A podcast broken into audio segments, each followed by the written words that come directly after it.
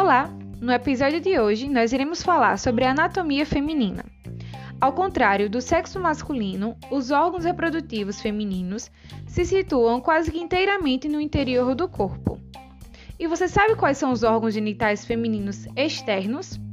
Eles são em conjunto conhecidos como vulva e estão localizados abaixo do monte púbico. O monte púbico é aquela gordurinha que se localiza acima do órgão genital e que durante a puberdade ele se enche de pelos. Ela funciona como uma proteção do osso pubiano durante o impacto das relações sexuais. A região mais externa da vulva compreende duas pregas, chamadas de grandes lábios, com pregas menores em seu interior, que são os pequenos lábios. No interior da vulva existem os ósteos externos da uretra e da vagina.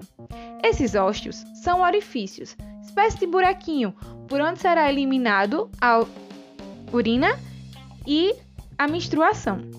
E vale ressaltar que as mulheres elas possuem dois orifícios, o da uretra, por onde é eliminada a urina, e o da vagina, por onde é eliminada a menstruação, onde acontece também a penetração.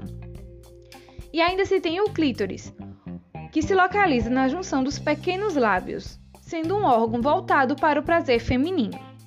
E sobre os órgãos internos? Bom, as mulheres, elas têm a tuba uterina, também conhecida como trompa de falópio, que tem como função transportar o óvulo maduro do ovário até o útero. Tem-se também as fímbrias, que são uma espécie de franja que envolve o ovário, e elas oscilam para guiar o óvulo eliminado para o interior da tuba uterina.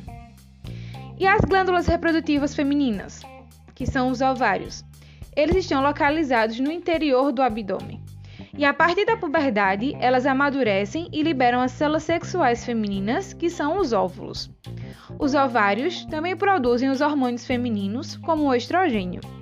E o útero, também chamado de matriz, ele protege e nutre o ser em desenvolvimento até o parto.